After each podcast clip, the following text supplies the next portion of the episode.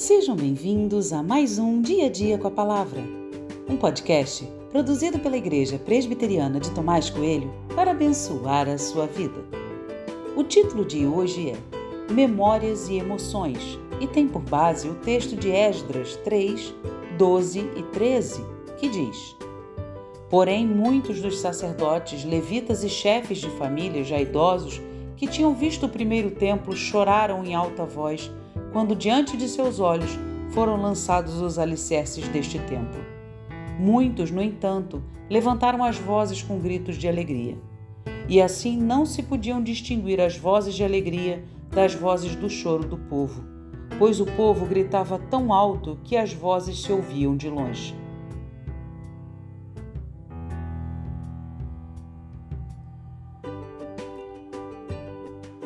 O lançamento dos alicerces do templo, depois de todo o tempo de cativeiro vivido na Babilônia, foi realmente um momento muito emocionante e marcante.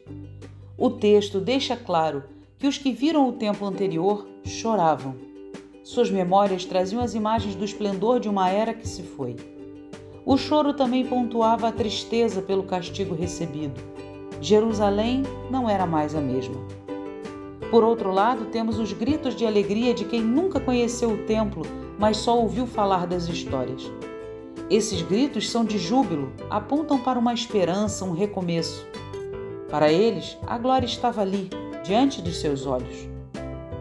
Gerações diferentes, histórias diferentes, emoções diferentes, reações diferentes. Isso mostra como nós partimos de pontos de partida distintos se um chorava de tristeza, outro gritava de alegria, e não há nada de errado com isso. Somos seres constituídos de memórias, emoções, histórias, etc. Mas por vezes tentamos deixar isso de lado, ignorando quem somos ou as histórias que vivemos. Quem somos hoje e as emoções que vivemos partem de uma história que precisa ser respeitada e compreendida. Você pode não gostar do seu passado e tem todo o direito de nem querer lembrar dele.